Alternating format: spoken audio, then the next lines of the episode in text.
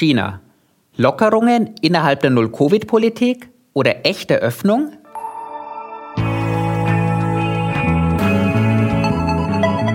Hashtag Volatility, der Anlage-Podcast von QC Partners. Mit Thomas Altmann, Leiter des Portfolio-Managements bei QC Partners. Herzlich willkommen zu einer neuen Solo-Episode von Hashtag Volatility. Es gilt weiterhin kürzer, kompakter, aber genauso informativ. Heute möchte ich mit Ihnen gemeinsam nach China schauen. Dass die Aktienmärkte im Reich der Mitte nichts für Anlegerinnen und Anleger mit schwachen Nerven sind, ist an sicher nichts Neues. Doch dieses Jahr fallen die Schwankungen mindestens eine Stufe heftiger aus. Vom Jahreshoch aus dem Januar ging es bis Ende Oktober um 44 Prozent nach unten. Vom 2021er Verlaufshoch weg sprechen wir gar über einen Drawdown von 60 Prozent. Aber seitdem ging es innerhalb von fünf Wochen um 39 Prozent nach oben. Für die Trendwende sorgten zunächst gelockerte Einreise- und Quarantäneregeln. Und als der Index dann richtig Fahrt nach oben aufgenommen hat, sind die technischen Faktoren dazugekommen. Viele hatten mit Future-Positionen auf weiterfallende Kurse spekuliert oder bestehende Aktienpositionen abgesichert.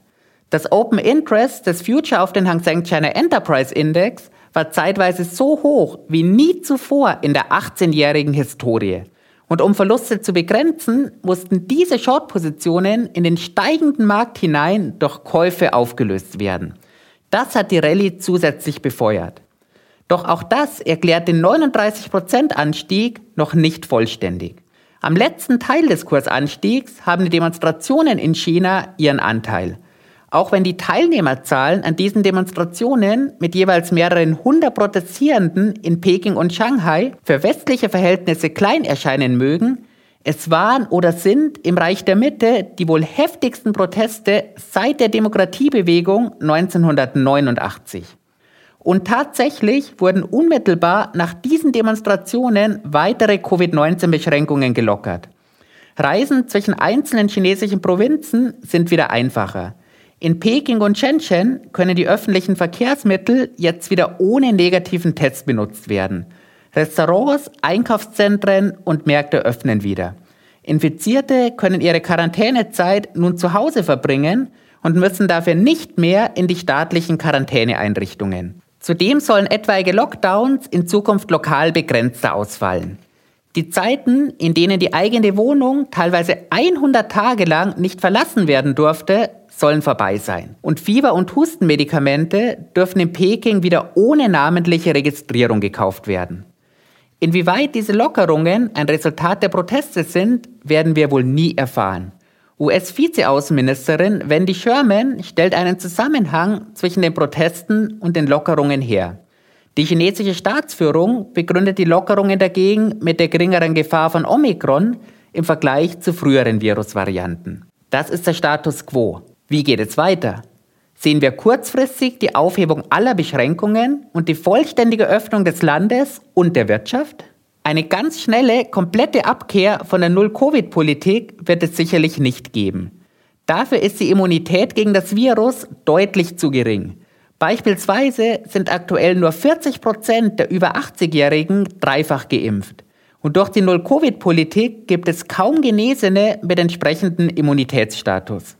Deshalb ist die jetzt verkündete Beschleunigung der Impfkampagne sicherlich die Grundvoraussetzung für eine weitergehende Öffnung im Frühjahr oder Sommer 2023. Denn Medien und Wissenschaftler haben errechnet, dass sich bei einer sofortigen, vollständigen Öffnung bis zu 45 Millionen Chinesinnen und Chinesen pro Tag infizieren könnten. Zum Vergleich. In der aktuellen und bisher größten Covid-Welle in China lagen die täglichen Neuinfektionen in der Spitze bei 40.000. Diese Zahlen machen deutlich, dass eine abrupte, vollständige Öffnung zum jetzigen Zeitpunkt absolut kein Thema sein kann. Stattdessen geht es der chinesischen Staatsführung jetzt wohl darum, die gesellschaftlichen und wirtschaftlichen Folgen zu begrenzen. Denn die jüngsten Handelsdaten aus China dürften auch die Staatsführung aufgeschreckt haben. Die für die Wirtschaft so wichtigen Exporte sind zuletzt im Jahresvergleich um 9% zurückgegangen. Nachdem das Exportvolumen noch im September ein neues Allzeithoch erreicht hat, ist dieser Rückgang zwar kein Drama, aber er ist ein deutliches Alarmsignal. Und dazu passt, dass der Internationale Währungsfonds überlegt, die Wirtschaftsprognosen für China von aktuell 3,2 Prozent für das laufende Jahr und 4,4 Prozent für das kommende Jahr noch einmal nach unten zu revidieren. Bei diesen Wirtschaftsdaten wird sich die Staatsführung sicherlich gut überlegen, ob beispielsweise Shanghai, die Heimat des größten Containerhafens der Welt, bei steigenden Infektionszahlen noch ein zweites Mal komplett abgeriegelt werden könnte. Kommen wir zurück zur Börse. Wir haben mit dem Hang Seng China Enterprise Index also einen Index, der sich vom Tief um 39 Prozent erholt hat. Das sind 1900 Punkte. Um sein Jahreshoch wieder zu erreichen, müsste er noch einmal um 1900 Punkte steigen. Wir stehen also in der Mitte zwischen Jahreshoch und Jahrestief. Wie sollen sich Anlegerinnen und Anleger also verhalten? An den Börsen wird ja die Zukunft gehandelt und nicht die aktuelle Gegenwart.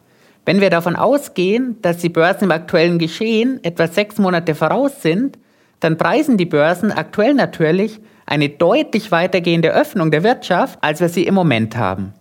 Wer davon ausgeht, dass die Unternehmen im Reich der Mitte schnell zu ihrer historischen Profitabilität zurückkehren, der kauft mit einem erwarteten Kursgewinnverhältnis von 9 und einem Kurs-Buchwert-Verhältnis von 0,7 noch immer zu attraktiven Kennzahlen. Wer bei der wirtschaftlichen Entwicklung im Bereich der Mitte skeptischer ist, der wartet ab, ob die historisch niedrigen Bewertungen aus dem Oktober mit einem historischen Kursgewinnverhältnis von 4 und einem Kurs-Buchwert-Verhältnis von 0,5 noch einmal erreicht werden oder lässt ganz die Finger davon. Daneben gibt es natürlich weitere wirtschaftliche Risiken wie die Immobilienbranche und auch politische Risiken wie den Taiwan-Konflikt. Diese würden allerdings den Rahmen dieses Podcasts sprengen. Schauen wir abschließend auf die Volatilitäten. Trotz der imposanten Erholung bleiben die impliziten Volatilitäten weit überdurchschnittlich hoch. Nach Einschätzung der Händler dürften die Schwankungen ab Mitte des kommenden Jahres mit der erwarteten weitergehenden Öffnung der Wirtschaft zwar zurückgehen, von den historischen Normalwerten werden sie aber auch dann noch weit entfernt sein. Die Richtung des Index ist also offen. Klar ist aber, die Schwankungen werden hoch bleiben. Ich werde das für Sie beobachten. Ich wünsche Ihnen frohe Weihnachten und schöne Feiertage. Wir hören uns in zwei Wochen wieder mit einem Rückblick auf das Jahr 2022. Bis dahin, machen Sie es gut.